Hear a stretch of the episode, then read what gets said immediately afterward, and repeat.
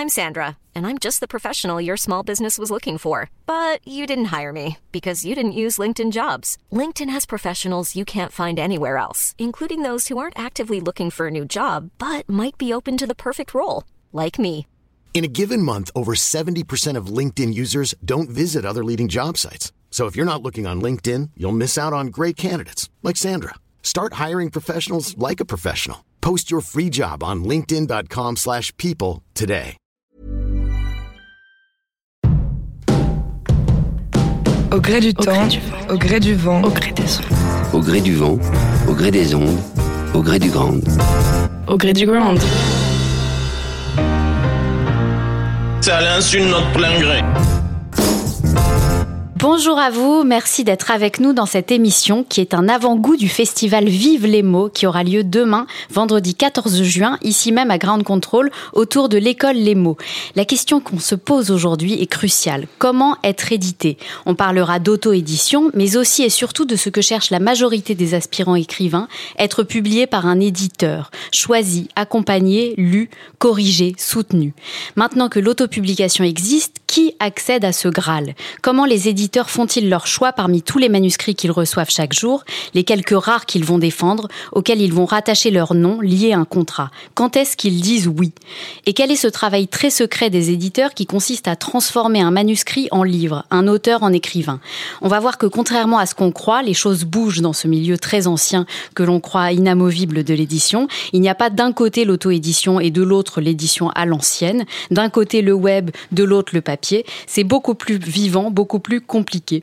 On va en parler avec des expertes euh, autour de moi, que des femmes passionnées et passionnantes qui ont chacune à leur façon trouvé comment faire bouger les lignes de l'édition. Charlotte Alibert, bonjour. Bonjour. Vous avez un profil à part puisque vous avez travaillé dans l'édition traditionnelle plusieurs années. Vous avez décidé en 2014 de cofonder Librinova, un site d'auto-édition qui permet aux auteurs de créer leurs livres, de les commercialiser et qui est aussi un tremplin vers l'édition traditionnelle. On va en parler. Élise Nebou, bonjour. Bonjour.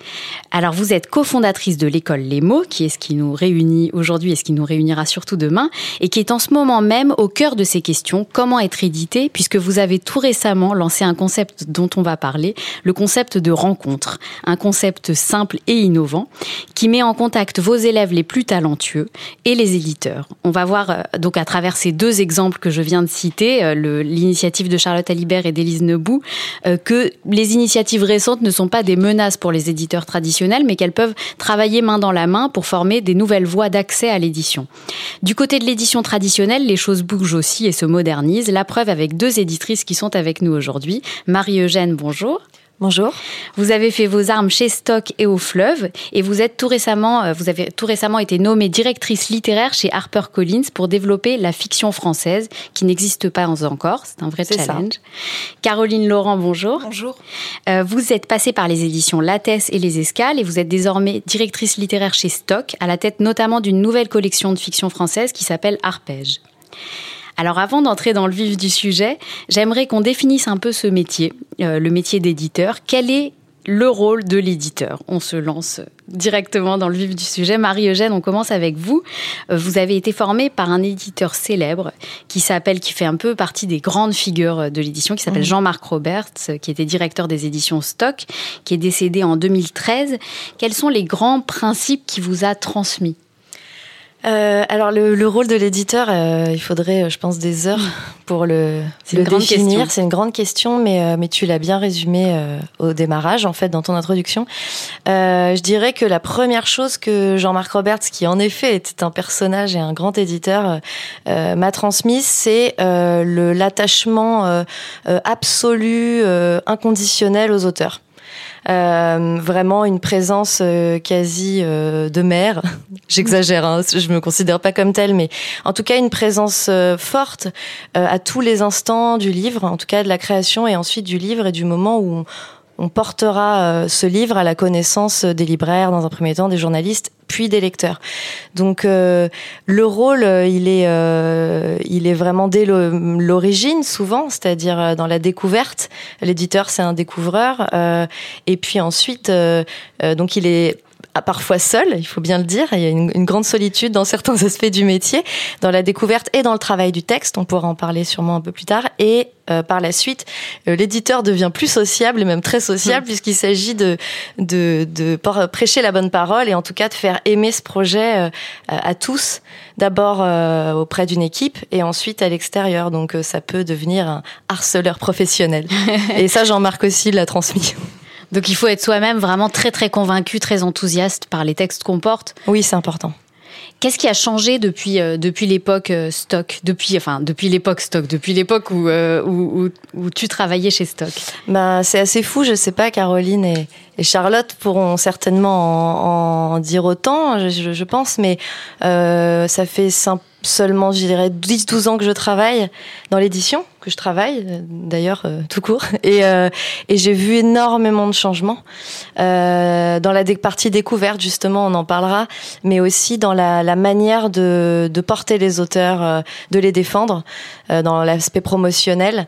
J'ai l'impression que à la fois on reste, là je résume hein, bien sûr, mais parce que c'est plus long que ça, mais qu'on reste dans, dans un travail plutôt artisanal, très traditionnel, très traditionnel, en allant voir les libraires, en faisant un travail de pèlerin euh, vraiment.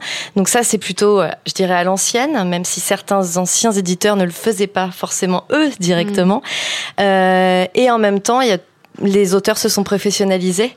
Donc, euh, on demande pas aux auteurs, on leur demande pas à tout prix d'être bons dans ça, puisque ce sont avant tout des créateurs, mais je dirais que les auteurs sont de plus en plus au fait de, des métiers, des pratiques, et ça, ça change quand même la façon de travailler. Il n'y a pas que ça, mais ça change pas mal. Caroline Laurent, est-ce que euh, vous aussi vous avez été formée par, euh, par un, un, éditeur ou plusieurs euh, qui vous ont marqué, qui vous ont transmis des grands principes? Alors je dois, je dois vraiment euh, beaucoup à Karina Ossine, euh, qui était directrice littéraire à l'époque aux éditions Lattès et qui m'a permis de faire mes premières armes dans ce métier. Quand je suis arrivée chez Lattès, c'était vraiment une période d'essor de la maison. J'ai pu accompagner Delphine de Vigan, j'ai pu accompagner Monica Sabolo, des auteurs aussi comme Isabelle Monin, euh, dans un tout autre genre, un juge antiterroriste nommé Marc Trévidic. Donc c'est vrai que hum, ce que moi j'ai compris et découvert très rapidement, c'était la notion de joie. Il y a une phrase qui, qui m'habite et me hante depuis que je fais ce métier, moi aussi depuis une petite dizaine d'années, et c'est la phrase suivante. Un éditeur est quelqu'un qui possède en lui une grande quantité de joie. Si on n'a pas cette grande quantité de joie, on ne peut pas faire ce métier qui est euh, un synonyme presque de générosité, parce qu'il faut euh, se faire passer après l'auteur. On a besoin, en effet, de mobiliser une équipe, de porter avec beaucoup de passion euh, un livre et, tout ce que ça signifie. Donc, pour moi, la valeur principale, peut-être, avant même le regard, la précision technique, la capacité de fédérer autour de soi, c'est cette notion-là même de joie. Alors, on, va en parler, mais vous avez cité trois exemples vraiment intéressants parce que très euh, différents. Euh, Isabelle Monin, que j'imagine vous avez peut-être euh, contribué à lancer, puisqu'elle enfin, elle, elle, a peu publié jusqu'à maintenant, donc j'imagine qu'au moment où vous J'ai eu la chance de travailler sur ces textes au moment où, notamment, elle travaillait sur Les gens dans l'enveloppe. Voilà, qui, est, son premier. qui était son troisième ah, livre. qui était son troisième, d'accord. qui, a été son, troisième livre, succès. Mais qui a été l'un des plus gros succès, en effet, de sa carrière d'écrivain. Et puis Delphine de Vigan, qui est un auteur que vous accompagnez peut-être plus, que vous avez accompagné peut-être plus sur la durée. Que j'ai accompagné en tout cas tant que j'étais aux éditions La Thèse, puisqu'après mon parcours m'ayant amené dans d'autres maisons, euh, je n'ai pas, je n'ai pas pu suivre euh, son œuvre, mais il est certain que le succès immense de Rien ne s'opposait à la nuit, qui a marqué un virage dans sa carrière de romancière, ça a été un moment tout à fait euh, extraordinaire à vivre de l'intérieur aussi et Marc Trévidic. Donc j'imagine qu'il a fallu aussi construire le, euh, l'écriture en fait, aussi euh, déployer son talent de peut-être d'auteur, sa singularité euh, de plume qui n'était pas son, son métier d'origine. Non, mais on, on, voit bien quand même qu'il y avait des passerelles possibles avec ce métier du droit qui quand même l'amenait souvent du côté de l'écrit. On va en parler parce que ça, je trouve que ça donne trois facettes déjà du métier d'éditeur euh, qui sont intéressantes. Charlotte Alibert, est-ce que vous, euh, avant de créer Librinova, vous êtes, euh, je sais que vous êtes passé par le par l'édition vraiment traditionnelle. est-ce que vous avez été de votre côté formé par des éditeurs, des grandes figures qui vous ont marqué? Alors moi, je suis pas éditrice. Euh, je suis arrivée euh, dans l'édition euh, justement, enfin avec une formation commerciale, et je suis arrivée dans l'édition par par passion, et, et, donc pas du tout en travaillant sur les textes en tant qu'éditrice. Je suis arrivée comme pour m'occuper du développement numérique dans la maison d'édition dans laquelle je travaillais. C'était le tout début, le tout début du livre numérique à ce moment-là. Et donc moi, c'est vraiment, bah, je me suis plus rapprocher de ce métier du texte et des auteurs en fait en créant euh, en créant Librinova. Et c'est là que j'ai commencé ben beaucoup plus à apprendre ce que c'était que euh, ben, découvrir des textes, euh, avoir des coups de cœur, euh, accompagner des auteurs et puis ensuite être capable de les, de les aider à, à signer un contrat d'édition. Mais donc moi, je ne suis pas éditrice à la base. Alors Librinova, qu'est-ce que c'est? On va quand même expliquer un petit peu parce que c'est en fait c'est quand même un, un, accompagnement éditorial de l'auteur. Ce n'est pas de, de la simple auto-édition, c'est très particulier comme vous avez vraiment pris un créneau qui n'existait pas, je crois, à l'époque. Donc c'est né en 2014, c'est ça? Exactement. Euh, on a débuté, on a lancé l'activité en 2014. On a créé la société, euh, c'est ce que je vous disais tout à l'heure, ça fait un an, euh, enfin pas un an, c'était euh, le 13 juin 2013 qu'on a créé Librinova, donc ça fait six ans. six ans C'est votre anniversaire aujourd'hui. anniversaire. bon anniversaire. Et alors, et à la base, on est vraiment, on fait de l'auto-édition. En fait, l'idée, elle est vraiment venue de tous ces, tous ces manuscrits quand on travaille dans l'édition qu'on voit que, que, reçoivent les éditeurs qui s'empilent partout euh, on va que, en parler que tout le monde est un peu euh, tout le monde est un peu frustré de ne pas savoir quoi en faire. À ce moment-là c'était donc le début du livre numérique. Moi je travaillais je travaillais sur le sujet. Et donc on s'est dit il y a quelque chose à faire pour ces auteurs là donc la base de Librinova c'est l'auto-édition c'est-à-dire qu'on permet à n'importe qui qui a écrit un livre euh, de, le, de le publier, de le distribuer, de le diffuser auprès, auprès des lecteurs pour trouver un lectorat. Évidemment, comme tout le monde n'est pas capable de faire un livre, on propose aussi aux auteurs plein de services pour les accompagner là-dedans. Donc, euh, ben, de la correction, une maquette, une couverture, de l'aide promotionnelle, toutes sortes de services.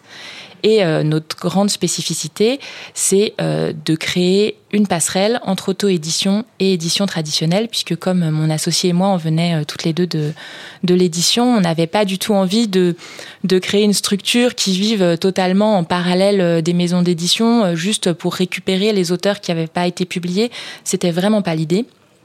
L'idée, c'était de faire ressortir des textes à la fois grâce aux lecteurs, euh, et puis aussi euh, grâce, euh, grâce à nous et à nos coups de cœur, et d'aider ces auteurs-là à signer un contrat avec, avec un éditeur. Et donc, on a créé ce qu'on appelle, nous, un programme agent littéraire. Donc, on est aussi agent littéraire. Et, et on accompagne les auteurs à la fois pour trouver une maison d'édition, et puis ensuite, dans le suivi, la négociation des contrats, leur expliquer aussi ce que c'est que l'édition, parce que pour eux, souvent, c'est un monde complètement inconnu et potentiellement euh, un peu effrayant. Donc voilà, on fait pour les professionnaliser justement. Exactement. Certains d'entre eux ou tous? Certains d'entre eux, parce que alors comme on fait de l'auto-édition à la base, euh, tout le monde peut venir euh, publier chez nous. Donc en ce moment, on publie en mai, on a publié 120 livres. Donc évidemment, on les accompagne pas tous vers l'édition. Vous choisissez on cho alors c'est ou nous ou les lecteurs. Donc il y a des critères de vente tout simplement. Quand un livre vend plus de 1000 exemplaires, il intègre notre programme d'agent et à ce moment-là, on accompagne l'auteur. Et puis évidemment, on se réserve aussi euh, des, des coups de cœur. C'est vraiment un nouveau modèle, donc vraiment félicitations parce que c'est très, enfin c'est très original et étonnant. Euh, Jusqu'à maintenant, combien de d'auteurs euh, se sont, enfin, ont été auto-édités chez vous et combien sont euh, ont, ont, édité chez des éditeurs traditionnels? Alors là, on a publié depuis le début à peu près 2500 livres et on approche de la soixantaine de contrats d'édition. Donc euh, notre, euh, notre ratio, c'est un auteur sur 50 à peu près, ce qui est absolument énorme. En fait, euh, nous, quand on a démarré, c'était l'énorme inconnu. On se disait, mais il y en aura combien? Est-ce qu'il y en aura un déjà?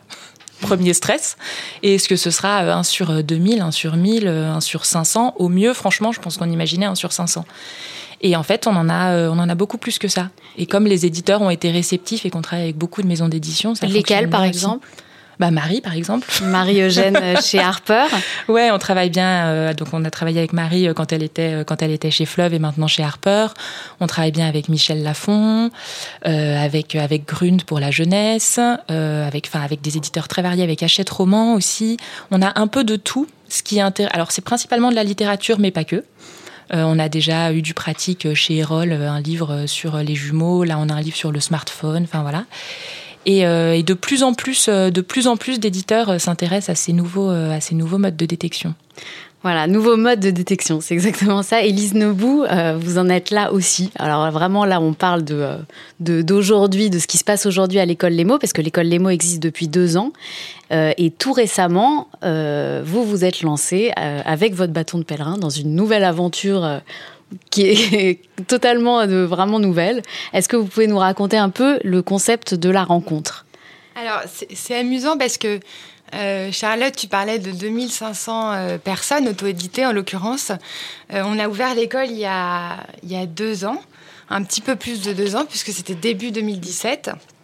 Et avec l'idée d'aider toute personne qui en ressent l'envie à, progresser dans l'art d'écrire.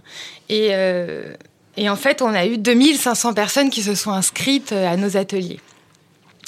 Au bout de deux ans, euh, des élèves de l'école ont commencé à me dire Dis-moi, euh, bah, en fait, à force d'atelier, euh, j'ai écrit un manuscrit.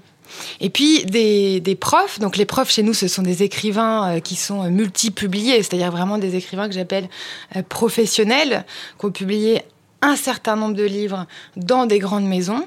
Et quand je dis un certain nombre de livres, c'est euh, en général au moins cinq livres et qui partagent leur savoir avec tous ces aspirants auteurs, euh, avec tous ces écrivains euh, et, auteurs en herbe.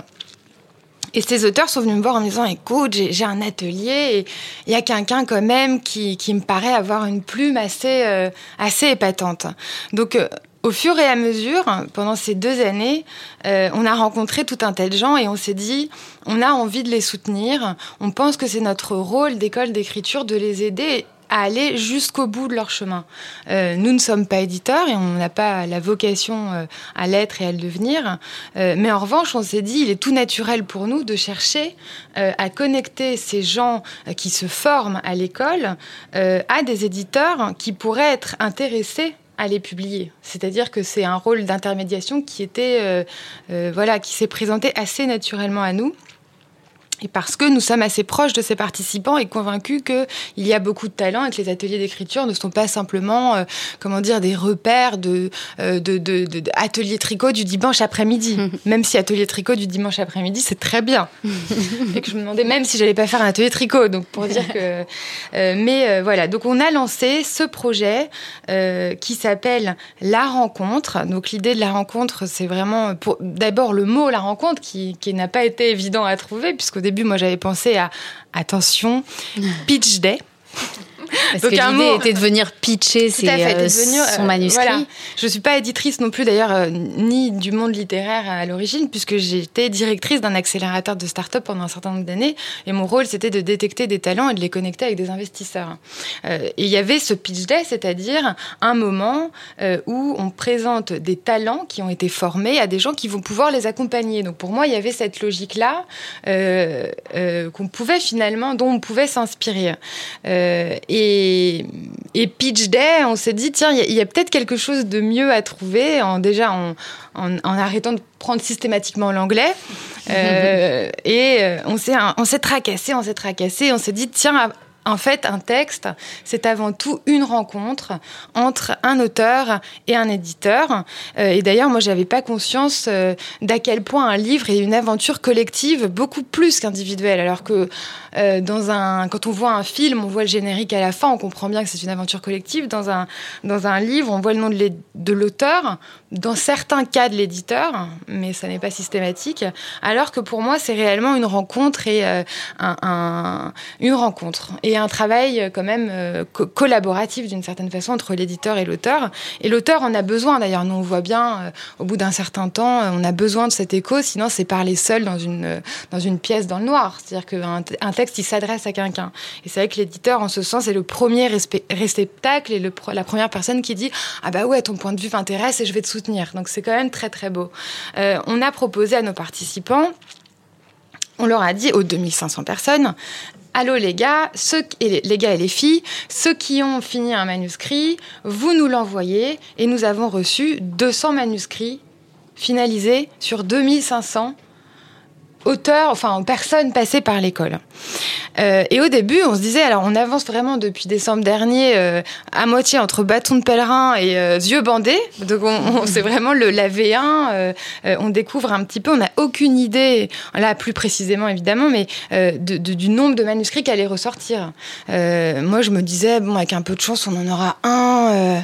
on ne savait même pas non plus quelle serait la qualité globale des manuscrits. Euh, on a mis en place un process de sélection, enfin un système de sélection qui est assez rigoureux. C'était pas du tout une sélection au doigt mouillé. Euh, on a fait un premier jury qu'on a appelé un jury populaire, composé d'une quinzaine euh, de lecteurs, au profil varié, euh, de 18 à 60 ans. parmi ces lecteurs, il y a deux lectrices professionnelles qui sont habituelles des, des, manuscrits pour des maisons d'édition, mais il y a aussi, voilà, moi avec mon, mon bagage très subjectif de lectrice, des gens de l'équipe, etc. et le critère, c'était de dire, est-ce que votre manuscrit manuscrit, est-ce que, le manuscrit vous a captivé? Est-ce que vous trouvez qu'il y a une amorce de style? Et puis, in fine, compte tenu de ces éléments, est-ce que vous pouvez euh, nous dire si vous deviez placer ce manuscrit dans une des trois piles? Euh, Coup de cœur, euh, oui, mais. bon, ça c'est la catégorie où on en a le plus. Et non, ça va, ça va pas, quoi. On a eu très peu de non, ça va pas. Le niveau global de l'avis des 15 personnes qui étaient lecteurs euh, du jury populaire, que le, niveau global était très bon. Il y avait aussi la question euh, est-ce que c'est publiable après-demain? Est-ce que c'est publiable dans, dans un certain temps? Et c'est là aussi que se pose la question euh, euh, qui nous réunit aujourd'hui, qui est qu'est-ce que euh, quel est le rôle de l'éditeur? Parce que donc, est-ce que c'est publiable après-demain? Est-ce que c'est publiable dans six mois après beaucoup de retravail? Et dans ce cas-là, est-ce que l'éditeur sera prêt à faire ce chemin-là avec l'auteur? Et il y avait la question, le, voilà, le critère, non, ce n'est pas publiable du tout. C'est vrai. C'est ça, c'était le rôle du. Après, on, a gardé 50 manuscrits sur 200 et en fait, le jury pro était là composé de, professionnels de la, euh, du livre, je dirais. Non pas des éditeurs, mais euh, des journalistes. Euh, il y avait Baptiste Liger, le rédacteur en chef de Lire, il y avait des blogueurs, il y avait des auteurs, des journalistes de Livre Hebdo, Alexandre Lacroix, qui est mon associé et cofondateur de l'école. et là, il fallait vraiment se prononcer de façon beaucoup plus marquée en disant est-ce que c'est publiable lundi euh, ou est-ce que c'est simplement un auteur prometteur? On a retenu 23 manuscrits. Alors finalement, c'est plus que ce qu'on pensait, mais c'est parce que je me suis rendu compte qu'il y avait quand même un grand parti pris dans un choix d'un texte, et on préfère laisser ce choix en fait aux éditeurs, puisque nous, nous n'éditons pas au final, et qu'il y a quand même une dimension de coup de cœur euh, que moi, je pourrais dire, si je devais éditer, j'éditerais celui-là. Mais finalement, on laisse un petit peu euh, le choix. Donc on a 23 manuscrits qu'on va envoyer finalement la semaine prochaine aux éditeurs, très curieux de leur retour et très ouverts. D'abord, les participants sont extrêmement heureux de participer. Euh, n'avoir simplement, avoir simplement des retours pour eux, c'est extraordinaire. L'ensemble des 200 participants a reçu un retour très détaillé. Et déjà, ne serait-ce que d'avoir un retour, et c'est le rôle de l'école, qui peut être un rôle quand même plus difficilement tenable pour une maison, pour euh, des éditeurs, une maison d'édition qui a quand même beaucoup, beaucoup de travail à faire, compte tenu d'ailleurs du nombre de manuscrits reçus par un éditeur et, et du temps que la lecture d'un manuscrit prend. Et alors, ce qui est intéressant, c'est de voir que à la fois Élise comme Charlotte, euh, donc vous venez pas ni, ni l'une ni l'autre du monde de l'édition au départ, et, le fait d'avoir transformé en fait vos initiatives de départ en pépinière pour éditeurs vous a amené à mieux connaître le monde de l'édition et du coup à, poser euh, euh, la question qu'on pose aujourd'hui, à savoir qui sont les éditeurs, quels sont leurs critères, est-ce qu'ils ont des critères de départ euh, quand ils ouvrent un manuscrit, quand ils, euh, quand ils reçoivent tous les manuscrits par la poste, est-ce que dans leur tête ils se disent je rêve de publier un auteur qui parlerait de tel ou tel sujet? Toutes ces questions-là ont été posées pendant ce, cette réflexion autour de la rencontre et j'imagine euh, pour Charlotte au moment de créer Librinova. Du coup, Caroline Laurent et Marie-Eugène, on va vous poser toutes ces questions, on va rentrer vraiment dans le vif du sujet. Qu'est-ce qui se passe, Caroline Laurent, quand on arrive euh, dans une grande maison d'édition comme Stock qui a une histoire et qu'on nous demande, comme à vous, j'imagine, de mettre, de chercher des auteurs, de mettre de la modernité, euh, de trouver des nouvelles plumes. Comment comment ça se passe euh, au Alors en ce qui me concerne, hein, modestement, c'est très simple. J'écoute ma subjectivité. C'est l'unique chose en fait que je peux mettre en avant parce que effectivement, je vais aimer tel texte, une autre personne aimera tel autre texte. On peut toujours se demander si on n'est pas en train de passer à côté d'un manuscrit. Est-ce qu'on va rater, entre guillemets, le best-seller du siècle ou je ne sais quoi? Peu importe. En tout cas, en ce qui me concerne, peu importe. L'essentiel est vraiment d'avoir euh, cette certitude qu'on va se battre pour un, pour un texte qu'on a aimé, qui nous a transporté, qui nous a peut-être secoué, dérangé, peu importe, mais qui en tout cas a provoqué quelque chose. Donc le problème, c'est euh, le choix, puisqu'on en reçoit en effet des milliers. Et là, je, je discutais avec certains amis de, de, des éditions Stock. On a, je crois, 2000 manuscrits en souffrance. C'est très compliqué. Combien par jour Ça dépend parce que on est, on est des éditeurs assez nombreux, donc chacun reçoit par la poste et par mail. Parfois, maintenant, on a des contacts aussi via Instagram, etc. Est-ce que je peux vous envoyer mon texte? Enfin, tout ça euh, se ramifie de manière euh, assez impressionnante. Donc il y a juste un problème matériel d'absorption, en effet, de, la somme, la masse astronomique euh, de textes reçus chaque jour. Et puis à partir du moment où on est euh, accroché par une première phrase, par un ton, parfois même par une lettre d'accompagnement qui peut être assez intelligente, nous donner peut-être euh, comme un avant-goût de ce qui va être présenté dans le manuscrit lui-même eh bien là, il faut écouter un peu son cœur et ses tripes. C'est vraiment ça, c'est se laisser porter par une lecture, comme le ferait peut-être n'importe quel lecteur d'ailleurs, hein. et euh, en aucun cas euh, avoir des, des critères de présélection en amont qui diraient j'aimerais avoir tel thème, j'aimerais avoir euh, tel profil. En tout cas, moi, ça marche pas du tout comme ça. Marie-Eugène, alors Caroline disait ce qui peut accrocher, qui peut, on va dire, mettre le, le, manuscrit sur le dessus de la pile, la première phrase accrocheuse, la lettre d'accompagnement euh, intelligente. Qu'est-ce qu'il peut y avoir d'autre qui peut mettre le manuscrit euh, sur le dessus de la pile? Bah, Il y a tellement de, de, voix euh, de réception d'un manuscrit que ça dépend vraiment du contexte et du, de la manière de le recevoir. Mais je dirais que la lettre d'accompagnement, c'est vraiment important. C'est-à-dire que, en tout cas, moi, je préfère presque ne pas en avoir ou en avoir une assez brève bien bien rédigé, simple, etc.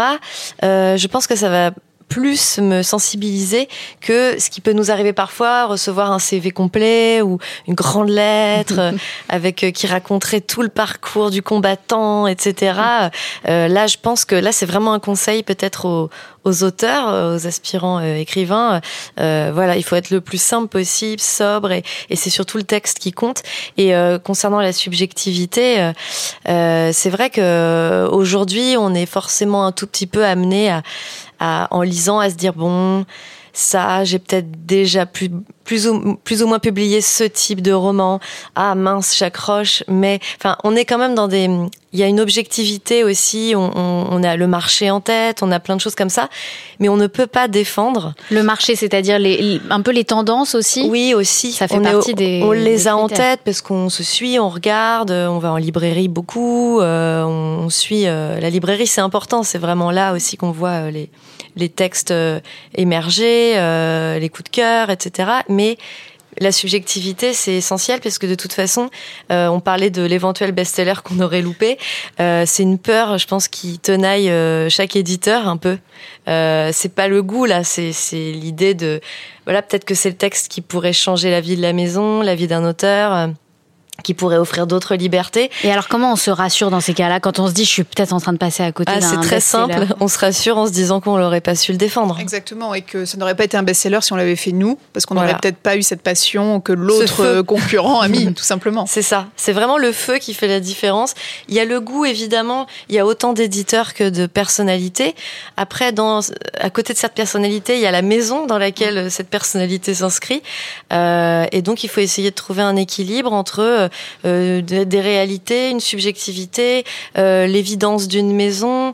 Euh, le... Alors pour ce qui est de Harper, par exemple, rentrons vraiment dans le détail de. Il y a, y a une, une, histoire de la maison, une identité de la maison qui existe, je crois, depuis 200, ans. mais, mais en même temps, la fiction française n'existe pas, tout est à faire. Alors comment ça se passe, par exemple, pour construire l'identité Vraiment, on, parle d'Harper là. Sont les, quelle est la ligne? Si je suis un auteur et que j'ai envie d'envoyer mon manuscrit à Harper Qu'est-ce que je dois savoir de, de, l'identité de la fiction française? Là, c'est vrai que c'est un cas particulier, Harper, puisque c'est une maison qui a 200 ans, qui est anglo-américaine et qui a 3 ans en France, puisque le, le, le groupe HarperCollins se développe dans, dans le monde entier. c'est la première fois que ça m'arrive, en tout cas, d'arriver dans dans une maison et de devoir euh, ex nihilo construire un catalogue, euh, en tout cas une collection. Euh, je dirais que euh, la ligne ou en tout cas le les, les, délimitations que je me donne, euh, puisqu'il en faut au départ pour pas justement s'éparpiller et chercher tous azimuts, euh, c'est déjà de profiter de ce que j'ai appris à la fois chez Stock, chez Fleuve, donc une maison un peu plus littéraire, ancienne, une maison plus grand public, populaire et de genre avec Fleuve, et essayer de trouver cet équilibre entre le besoin évident de romanesque et de dramaturgie et des recherches de voix. Je pense que quand HarperCollins une maison américaine, euh, décide de s'implanter en France, alors avec le document et, le, et les romans étrangers dans, dans, une, dans un premier temps, puis avec le français trois ans plus tard. Je pense qu'il y a vraiment une conscience que le marché français et l'exigence culturelle française euh, sont particuliers euh, dans le monde en tout cas, et que on, on, doit à tout prix trouver cet équilibre. C'est ce que je me dis à chaque fois que je lis un texte entre une histoire, euh, une force romanesque, une dramaturgie qu'on peut aider, euh, qu'on peut euh, améliorer avec un auteur évidemment, et la voix. Euh, alors euh, des nouveaux auteurs, des auteurs qui ont déjà publié. Euh, c'est un catalogue qui se construit comme ça, pas seulement avec des, des primo-romanciers, en polar et en littérature générale, avec une majorité de romans et un peu de polar, thriller et, et, et romans noirs. En tout cas, vraiment la, la, la, contrainte et en même temps le bonheur, c'est de, de choisir des auteurs avec une vraie personnalité, une vraie singularité dans l'écriture. Euh, tout a été euh, finalement dit, raconté. Euh, mhm. Voilà, l'important c'est que c'est quoi que ce soit au cinéma, dans la musique ou en littérature ou ailleurs, c'est de, la manière dont on va le raconter et, publier peu, on en parlait tout à l'heure, c'est important. Bien soutenir les auteurs et, et voilà, la ligne c'est ça, c'est du romanesque avec l'ascendance anglo-saxonne qui est importante, c'est des raconteurs d'histoire mhm. nés et l'orfèvrerie, je dirais française, l'esprit français qui est difficile à déterminer, mais on, sait. Alors là, euh, là, on parle surtout effectivement des primo-romanciers, puisque euh, l'idée c'est de, de, chercher à savoir comment vous dénichez euh, des nouveaux auteurs. Alors on, parlait de la réception de livres par la poste, mais il y a aussi les auteurs que vous allez chercher parce que aujourd'hui il y a une nouvelle euh, façon de travailler. Enfin, on, parlait tout à l'heure aussi de euh, de l'apport des, euh, des, agents comme Librinova et maintenant comme la nouvelle pépinière qui est l'école Les Mots, grâce à la rencontre. mais il y a aussi une façon d'aller chercher des auteurs grâce, par exemple, à l'autopublication sur les blogs. oui, tout à fait. À tous les réseaux sociaux. Comment ça se passe alors, dans le cas de, la nouvelle collection que j'ai créée chez Stock qui s'appelle Arpège ou même de la maison euh, en soi, c'est vrai que j'ai récupéré, découvert deux jeunes voix euh, extraordinaires euh, qui se sont d'abord illustrées sur les réseaux sociaux euh, deux chroniqueurs littéraires. D'un côté, une jeune femme, Agathe Ruga, au parcours d'ailleurs assez intéressant puisque Agathe Ruga euh, initialement était dentiste, c'était une littéraire contrariée. Et puis, elle a décidé d'assouvir sa passion de la littérature à travers la création d'un compte Instagram, euh, Agathe the Books. Et puis, elle partageait ses lectures, ses coups de cœur. Euh, mais ce qu'elle avait en plus, c'était euh, le talent de plume. C'est-à-dire que hum, je lisais, moi, ses chroniques très régulièrement. Je les trouvais euh, pleines d'esprit, de vivacité, d'intelligence. Et puis un jour, j'en lis une nouvelle. C'était sur Les garçons de l'été de Rebecca Ligueri. Et dans cette chronique, elle épousait le point de vue de la fiction. Elle se mettait à la place des personnages et d'une certaine manière, elle franchissait peut-être la frontière ténue entre la simple chronique et le début peut-être de littérature. Et je me suis dit, cette fille a vraiment du talent, a vraiment un potentiel. On se connaissait euh, un petit peu, grâce notamment au Grand Prix littéraire des blogueurs qu'elle a créé. Et je lui ai demandé si elle était tentée par l'écriture, si elle avait songé à se lancer dans, dans cette grande aventure-là. Sa réponse a été extraordinaire puisqu'elle m'a envoyé son manuscrit, qui était terminé, mhm. qui était euh, déjà quand même très abouti. Et, et j'ai eu un coup de cœur pour ce texte. Je sais que Élise l'a lu et l'a adoré aussi. Et c'est comme ça que l'aventure s'est lancée. Un autre cas euh, semblable, même si le manuscrit n'est pas du tout euh, euh, identique à celui d'Agathe Rugas, c'est Nicolas Houguet, donc, mhm. qui tient un blog vraiment suivi, apprécié de nombreux lecteurs qui s'appelle Albatros. Et là aussi, on se connaissait, on échangeait. Puis quand j'ai découvert son, son, manuscrit, qui est davantage un récit autobiographique qu'un roman, c'est pourquoi il n'est pas dans la collection Arpège, il y avait cette évidence de la voix. On a beaucoup parlé de voix, mais c'est vrai que moi, en tant qu'éditrice, c'est vraiment ce que je recherche. Au-delà d'une intrigue, au-delà euh, d'une trame euh, narrative, c'est vraiment le sentiment d'avoir derrière le texte quelqu'un qui tient la plume, une vraie personnalité. Et Nicolas Houguet, c'était exactement ça. Il y avait quelque chose de très, de très fort, euh, une mise à nu dans, dans son texte, et donc c'était évident qu'il fallait le publier. Alors encore une fois, c'est pas tellement que on cherche à tout prix, nous éditeurs, à aller chercher des auteurs, parce qu'en réalité, enfin, en ce qui me concerne, c'est vrai, on reçoit beaucoup, beaucoup, beaucoup, et la difficulté est plutôt de dire non et de faire le tri. Mais dans quelques cas assez singuliers, euh, il y a une forme d'épiphanie. On voit qu'on a affaire à des écrivains.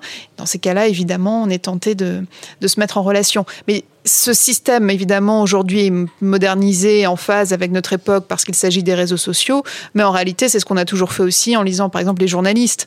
Simplement, voilà, quand on sentait un petit talent de plume, quelque chose, on était tenté aussi de, voir avec eux s'ils avaient un manuscrit ou pas dans leur, dans leur bagage. Et Sauf que du coup, ça, ça, se limitait à un champ très réduit qui était celui de, des, personnes déjà autorisées à publier dans des journaux. Voilà. Ce qui n'est alors qu'aujourd'hui, par exemple, une dentiste qui, euh, décide de fonder son blog. Euh, c'est ça. Il y a une démocratisation, mais c'est quand même finalement toujours le talent qui est le critère de sélection. Élise, euh, jusqu'à Élise Nobou, jusqu'à maintenant, euh, l'école euh, Lemo avait déjà des, des, auteurs qui eux-mêmes faisaient le, le travail d'aller chercher des éditeurs et d'aller chercher à être publiés, et certains ont même été publiés parmi les élèves qui, qui sont passés par les murs de l'école. Aujourd'hui, du coup, ça passe par vous grâce à la rencontre. Est-ce que vous aussi, vous avez cette peur de passer à côté du best-seller possible au moment où vous recevez des manuscrits et où vous devez les présenter à des éditeurs?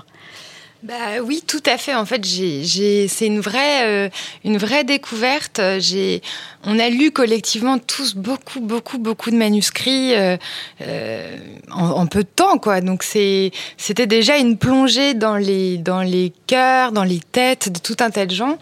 et c'est, c'est un travail très difficile. C'est un peu euh, en tout cas pour moi qui suis tout à fait euh, novice, euh, je pense que vous entendre justement parler, moi, m'apprend beaucoup. et, l'idée que la subjectivité serait quand même le critère le plus important me parle beaucoup. là, dans notre cas, on essayait d'imaginer et de trouver aussi des textes pour des maisons spécifiques. Donc non pas justement avec le, le filtre de notre propre subjectivité, et c'est pas évident, mais je pense tout de même que dans notre cas, il euh, euh, y a, y a euh, comment dire, des, des, des, mouvements aussi autour de textes. C'est-à-dire qu'à un moment, il n'y a, a, pas de hasard. Il y a des textes qui sont remontés, qui ont plu à plusieurs personnes. Il y a des, des, textes aussi qui, et on les a regardés avec attention, qui a, suscitaient des avis très tranchés. Par exemple, un texte qui a un coup de cœur et un non, mais alors radical, quoi. Genre, j'ai adoré, j'ai détesté. Ces textes-là, on les a fait ressortir. On a fait ressortir tous les textes qui, qui avaient un double le coup de cœur, les textes qui avaient euh, justement des écarts comme ça importants. Euh, et, on attend de voir ce que ça donne. Nous, on apprend beaucoup chaque jour, donc on y va vraiment avec modestie et, grand amour pour nos participants. Euh, et le principe de départ, c'était aussi de faire un retour personnalisé à chaque auteur.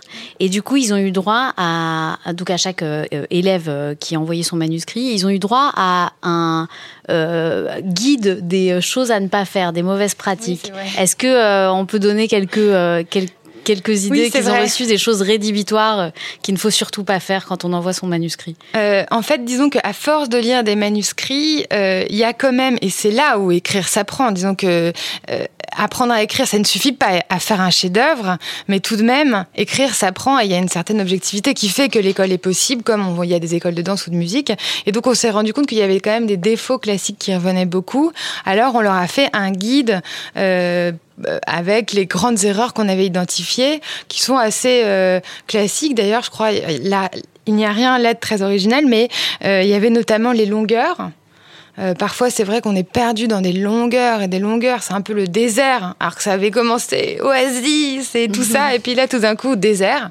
Donc là, on se dit c'est dommage parce que ça, voilà. Euh, il y avait aussi euh, l'usage du temps, alors que le temps dans un, enfin, la gestion. On avait fait, on a fait une masterclass avec Alexandre Jardin en partenariat avec les éditions de l'Observatoire il y a deux jours, et il insistait beaucoup sur le fait que il essayait de donner dans ses romans, enfin, il travaillait beaucoup la notion de temps. Et c'est vrai que la concordance des temps, donc euh, le temps version euh, euh, conjugaison, on a vu beaucoup de problèmes autour de ça. Donc on va faire un atelier orthographique autour de la concordance de temps. Qu'est-ce qu'il y avait d'autre C'est les deux que j'ai retenus. c'est vraiment les il y deux. Avait, alors ça, tout le monde n'était pas d'accord avec ça, mais il y a certains lecteurs professionnels qui ont dit qu'ils ils appréciaient pas, enfin que pour eux c'était un peu rédhibitoire. Par exemple, l'entrée des textos, mmh. des, des textos, des mmh, des mails, enfin de tout ce qui était. on a eu des débats des sur formats ça. un peu Instagram. on n'était pas dans, dans, des livres. Ouais, c'est vrai. On n'était pas tous d'accord. Euh, moi, je pense qu'il y a aucune limite, quoi, aucune euh, euh, règle qui dirait qu'il faut absolument pas faire ça. Ça dépend comment c'est utilisé. Euh... Oui, donc le rédhibitoire ne met pas forcément tout le monde d'accord euh, non. dans l'édition. Euh, Charlotte Alibert, est-ce que euh, vous, donc on, on, peut dire que les, initiatives portées par Charlotte et, Élise aujourd'hui fonctionnent puisque les éditeurs sont à l'écoute. Est-ce que vous, de votre côté, vous pouvez nous raconter des, euh, des histoires un peu étonnantes de, je sais que vous en avez, de d'auteurs que vous avez amenés jusqu'à des maisons d'édition édition, euh, euh, notamment par exemple avec euh, Marie-Eugène qui est à côté de vous et je sais qu'il y, a, bah une histoire en cours justement. oui, on a une belle histoire avec Marie et bah, je peux raconter deux types d'histoires qui illustrent bien, je trouve, on parlait beaucoup de la subjectivité des éditeurs et elle est importante et on le sait, c'est même le métier d'agent de savoir ce qu'aiment les éditeurs personnellement. C'est-à-dire que typiquement le texte dont on parlera tout à l'heure, quand on l'a lu, on s'est dit il ah, faut qu'on l'envoie à Marie parce que c'est son genre. Mm. euh, et, et, on doit, on se doit de, de connaître ça. Mais euh, à la base de Librinova, il y a l'idée aussi qu'on peut réintroduire de la rationalité là-dedans. Euh, C'est-à-dire que, en plus, nous, alors on est une petite équipe. Si on rajoute notre subjectivité à la sélection pour ensuite avoir euh, la subjectivité des éditeurs, ça, ça va pas aller. Donc, on a ajouté des critères rationnels. Et le critère rationnel, c'est est-ce que ça plaît aux lecteurs? Donc, est-ce que ça se vend bien auprès des lecteurs? Et puis, est-ce que les lecteurs ensuite euh, commentent? Est-ce qu'il y a des articles de blog? Est-ce qu'il y a des commentaires euh, sur sur les sites libraires, etc. Euh, et donc, typiquement, euh, tout dernièrement, là, on a quand même une très belle histoire euh, d'auto-édition. C'est une autrice qui s'appelle Delphine Giraud, qui a écrit un roman qui s'appelle Six ans à t'attendre. Et elle l'a publié chez Libri Nova. Elle l'a donc auto-édité en mai dernier, il y a un an. Donc, ce texte arrive, belle couve, bon, très bien, on regarde. Il démarre pas mal. En décembre, elle en avait déjà vendu 1000, donc c'est pas mal. Elle rentre dans notre programme d'agent, mais 1000 Aujourd'hui, on a de plus en plus d'auteurs qui le font, donc euh, voilà, on commence à le lire. Euh, bon, très bien. Et là, en mars, un jour, on va, enfin, je sais plus, quelqu'un chez nous va voir le, top des ventes sur euh, un site libraire bien connu et dit mais Delphine Giraud est numéro un. On dit ah bah génial, très bien. Et en fait, depuis mars, Delphine Giraud est numéro un des ventes toujours, et là, elle en a vendu 11 000. Et là, quand un auteur auto-édité en fait vend 11 000 exemplaires, c'est qu'il se passe quelque chose. C'est-à-dire qu'il y a, enfin, il y a un engouement des lecteurs derrière. Il y a des tonnes de commentaires qui disent on adore, on adore, c'est super, etc. Et donc à ce moment-là, évidemment, euh, bah, ça, ça, ça, ça, facilite notre rôle parce que pour les éditeurs, c'est euh, quand même la preuve qu'il se passe quelque chose. Et on a eu une offre de, des éditions Fleuve pour publier ce texte et ils y croient tellement. Ce qui est incroyable dans cette histoire, c'est que euh, Florian Lafani, qui est, euh, qui est l'éditeur chez Fleuve, il croit tellement qu'il a fait une place dans son programme pour que le livre sorte très vite, qu'il sorte en juillet. Ça, ça nous était jamais arrivé. Un livre, on a signé le contrat là, euh, enfin cette semaine je crois, et il sort euh, début juillet pour continuer, euh, ben, pour continuer sur cette tendance parce que c'est un livre, c'est un livre qui cartonne. Et ça c'est typique des belles histoires qu'on a en auto-édition parce que pourquoi est-ce qu'au bout d'un an ce texte a commencé à ressortir? C'est vraiment l'effet boule de neige. Que peuvent avoir les auteurs auto-édités. Parce que derrière, elle, elle, elle y a travaillé, elle était très présente sur les réseaux sociaux avec les blogueurs, elle, a, elle les a sollicités, elle a eu des retours de lecture. Nous aussi, évidemment, comme on la représentait, on a sollicité des blogs, etc. Et petit à petit, ça s'est construit. Et alors là, effet boule de neige, ça, c'est même plus une boule de neige, quoi. C'est, euh, c'est, c'est devenu énorme. Donc c'est, euh, c'est des très belles histoires et qui arrivent euh, finalement, finalement assez régulièrement. Les auteurs maintenant vous, vous, vous sollicitent une fois qu'ils ont auto-édité leur livre pour, pour être soutenus, accompagnés, représentés par vous? C'est plutôt dans l'autre sens. C'est nous qui les, c'est nous qui, les, ouais, c'est nous qui les sollicitons pour, pour leur proposer euh, d'être leur agent ou pour des raisons de, de, vente ou pour des raisons de, de coup de cœur. Et puis on a aussi, nous on s'adresse en fait aussi Enfin, on accompagne les auteurs, mais on permet aussi aux éditeurs de venir chercher chez nous des textes qui peuvent leur plaire. C'est-à-dire qu'on a un site dédié aux éditeurs où ils peuvent faire des recherches dans notre catalogue en croisant à la fois des critères bah, un peu rationnels, euh, comme le nombre de ventes, mais aussi euh, en faisant des recherches par thématique, par genre, par nombre de commentaires lecteurs. Et donc, ils ont accès comme ça à tout ce qui se fait chez nous et ils peuvent eux-mêmes venir, euh, venir repérer des textes. Vous avez une deuxième histoire, je crois, à nous raconter. Oui, mais alors je raconte l'histoire avec Marie, c'est ça bah Voilà, à deux voix. alors, comme justement. Vous allez commencer et Marie va continuer. Euh, nous, on a créé il y a trois ans un prix un prix euh, Librinova qui s'appelle le prix des étoiles. L'idée, c'était de dire justement, comme notre critère numéro un, c'est les ventes, c'est un petit peu frustrant parce qu'on a aussi des super textes euh, qui euh, qui ressortent pas auprès des lecteurs parce que tout le monde n'est pas non plus super doué pour faire sa promo tout seul en auto-édition. Donc on a des textes qui se vendent pas trop, mais que nous on trouve géniaux et qu'on aimerait accompagner. Donc on a créé un prix et tous les ans on offre un contrat d'agent à un auteur. Et cette année, euh, on est tombé. Euh, le, alors, ils peuvent soumettre leur texte jusqu'à fin novembre. Et on a un texte qui est arrivé tout fin novembre. Et, euh, je m'en souviens très bien parce que on, se partage les lectures. Ça fonctionne un peu, un peu comme Élise racontait pour, pour la rencontre. On se partage les textes, on a des coups de cœur croisés. Et un matin, mon associé arrive et elle me dit Non, mais là, j'ai trouvé un truc. c'est un texte, il est, il est merveilleux, il est génial. En plus, c'est un texte qui montre qu'en auto-édition, il n'y a pas euh, que, euh, que des textes euh, que des textes grand public. Alors je le dis avec tout le tout l'amour que j'ai pour la littérature grand public, mais parfois on nous reproche ça en auto-édition, de pas avoir de texte suffisamment littéraire, etc., etc. Et donc elle me dit j'ai un truc, c'est génial.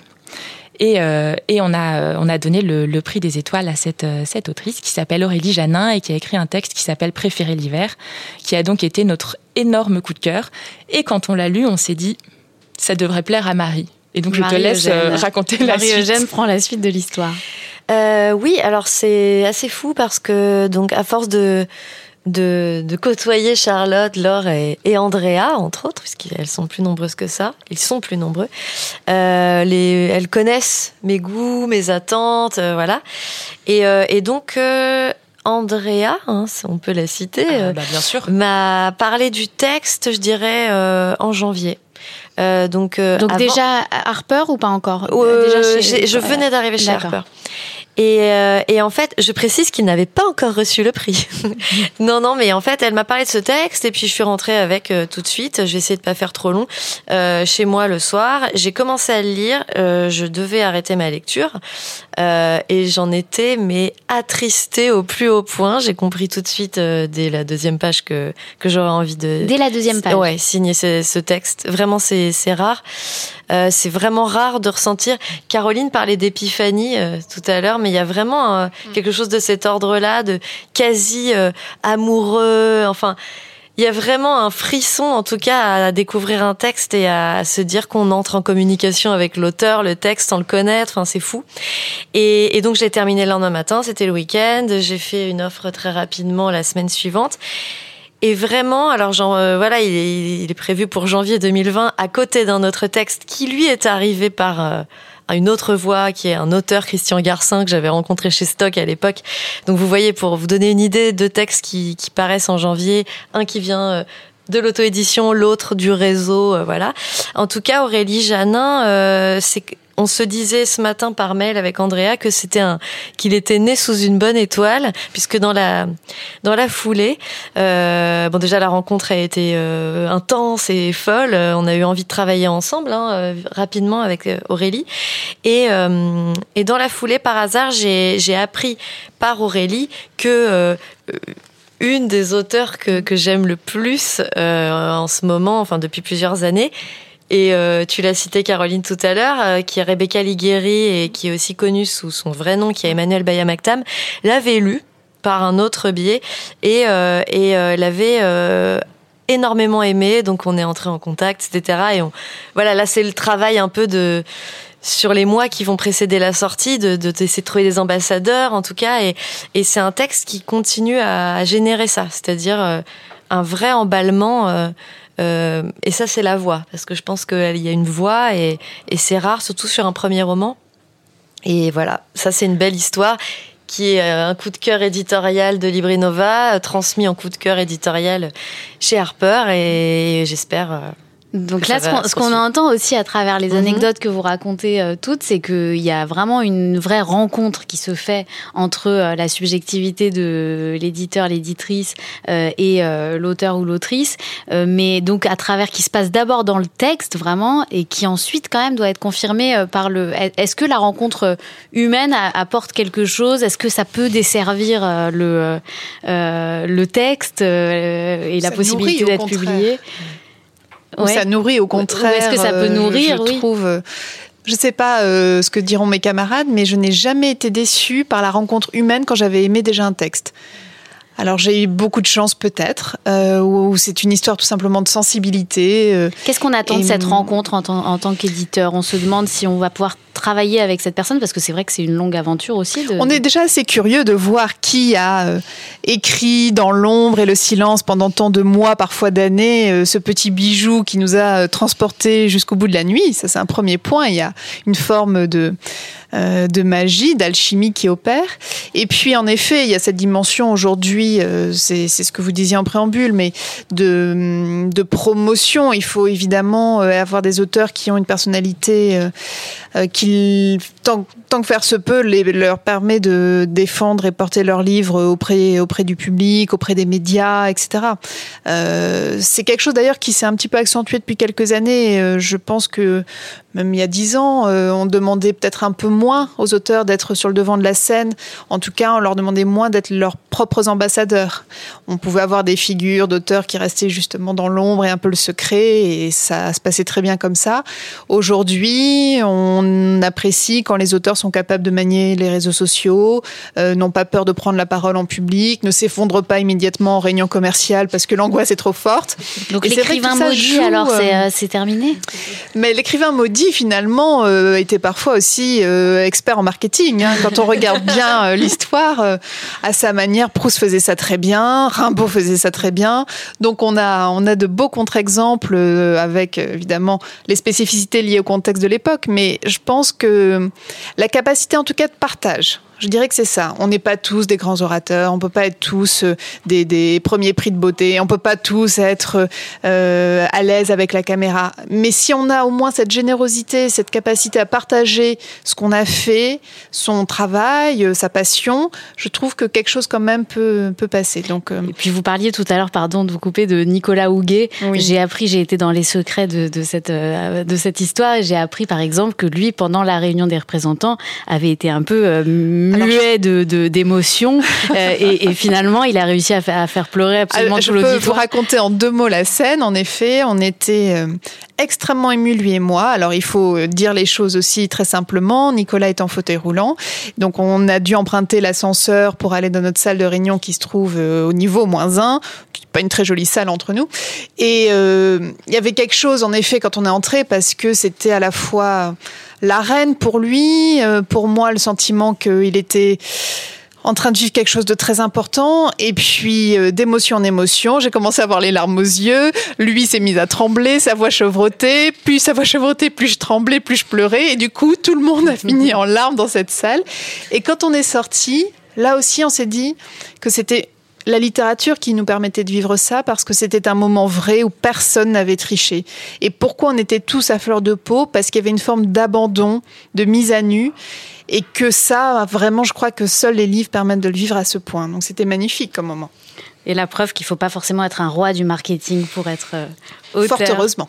Je termine par une euh, phrase que je trouve très belle d'Edgar Poe, qui je trouve euh, rassemble bien euh, les, les, deux émissions qu'on vient juste de faire autour de apprendre à écrire avec l'école Les mots et apprendre à être édité. Donc cette phrase soyez audacieux, lisez beaucoup, écrivez beaucoup, publiez peu, tenez-vous à l'écart des petits esprits et n'ayez peur de rien. C'est signé Edgar Poe. Merci à vous, merci Marie-Eugène, merci, Charlotte Alibert, merci. merci Élise Nebou et merci Caroline Laurent. Merci. Le cycle consacré à l'école Les mots continue. Rendez-vous demain à partir de midi pour des ateliers découvertes à Ground Control et à partir de 17h30 pour des événements sur scène et en public. Les fondateurs de l'école, les écrivains qui animent les ateliers d'écriture et ceux qui y participent raconteront à plusieurs voix les deux premières années de l'école et les projets à venir. À partir de 18h30, deux ateliers d'écriture ouverts à tous avec des livres à gagner. Le romancier Frédéric Siriès qui fera un atelier d'écriture sur le thème Se lancer euh, et la chanteuse euh, poétesse, conteuse, rappeuse Nirina Lune qui va faire un atelier d'écriture autour du thème de l'eau. À 20h30, on retrouve un concert de Nirina, Lune. Le programme est sur la page Facebook qui s'appelle Vive les mots et en lien euh, sur la page Instagram des mots. À bientôt, merci beaucoup. Au gré du temps, au gré du vent, au gré des ondes. Au gré du vent, au gré des ondes, au gré du grand. Au gré du grand. L'insu de notre plein gré. Mom deserves the best, and there's no better place to shop for Mother's Day than Whole Foods Market. They're your destination for unbeatable savings, from premium gifts to show-stopping flowers and irresistible desserts. Start by saving 33% with Prime on all body care and candles. Then get a 15-stem bunch of tulips for just $9.99 each with Prime. Round out Mom's menu with festive rosé, irresistible berry chantilly cake, and more special treats. Come celebrate Mother's Day at Whole Foods Market.